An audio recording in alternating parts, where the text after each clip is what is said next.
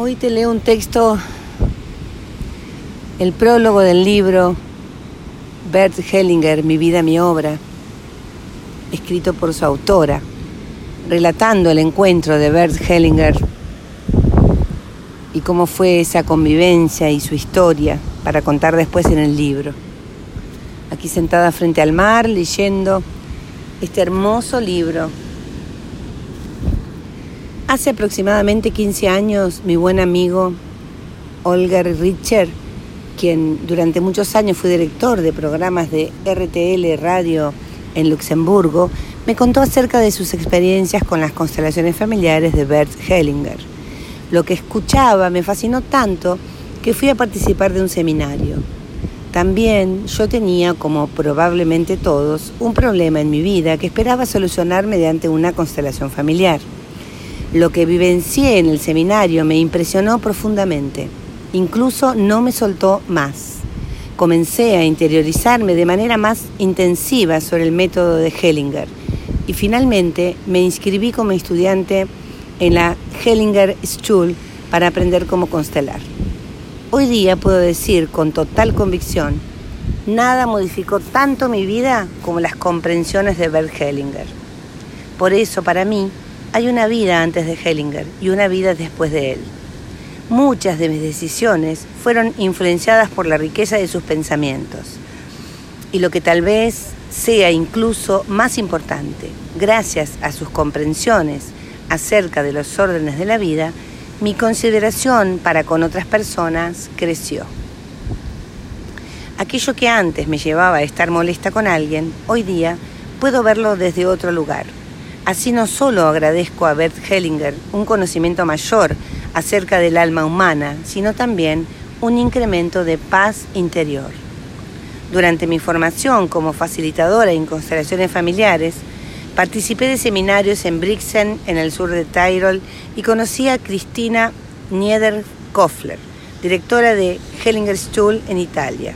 Desde entonces nos une una estrecha amistad.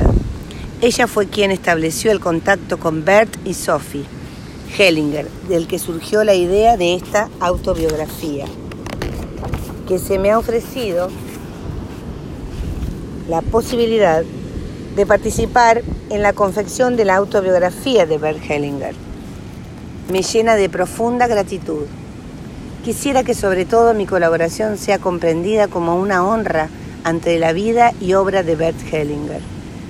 En los últimos dos años tuve la oportunidad de pasar mucho tiempo con Bert y Sophie en su casa en la región de Berchtesgaden y así conocer a dos personas extraordinarias. Nunca antes había encontrado una persona tan bondadosa como Bert Hellinger y su mujer Sophie también me impactó mucho. Con infinita energía dedica su vida a las constelaciones familiares y con sus propias comprensiones, en el mientras tanto, ha guiado el trabajo a nuevas dimensiones. Pude vivenciar muchos momentos intensos y lindos en la casa de Hellinger. Un recuerdo vívido es una noche de verano, sentados en su terraza, con vista al Watsman, aquella montaña que marcó tantos destinos. Esa montaña que ya reclamó cientos de víctimas fatales. Bert Hellinger entonó la serenata de Matías Claudius, La luna se levantó. Sabía todas las estrofas de memoria. La luna se levantó. Las estrellitas de oro brillan en el cielo luminoso y claro. La selva queda oscura y calla y de los prados sube maravillosamente la neblina blanca. Como el mundo está silencioso y en el velo del anochecer tan íntimo y gracioso, como una habitación apacible donde tenéis que olvidar durmiendo la miseria de la jornada. ¿Veis la luna allá arriba? Solo se ve la mitad, mientras tanto es redonda y bella. Así son muchas cosas de las cuales nos burlamos, llenos de confianza, porque nuestros ojos no las ven. Nosotros, humanos, orgullosos, somos vanos y pobres y no sabemos mucho. Tejemos un tejido de quimeras y buscamos muchos artificios y nos alejamos de la meta. Dios, permítenos ver tu salvación, no confiarnos en lo efímero, no regocijarnos en vanidad. Déjanos volvernos seres simples y aquí abajo, delante de ti en la tierra, como niños, piadosos y alegres. Querías por fin afligir a cada uno, llevarnos de este mundo por una muerte suave y si nos has llevado, déjanos venir al cielo. Tú, nuestro Señor y nuestro Dios.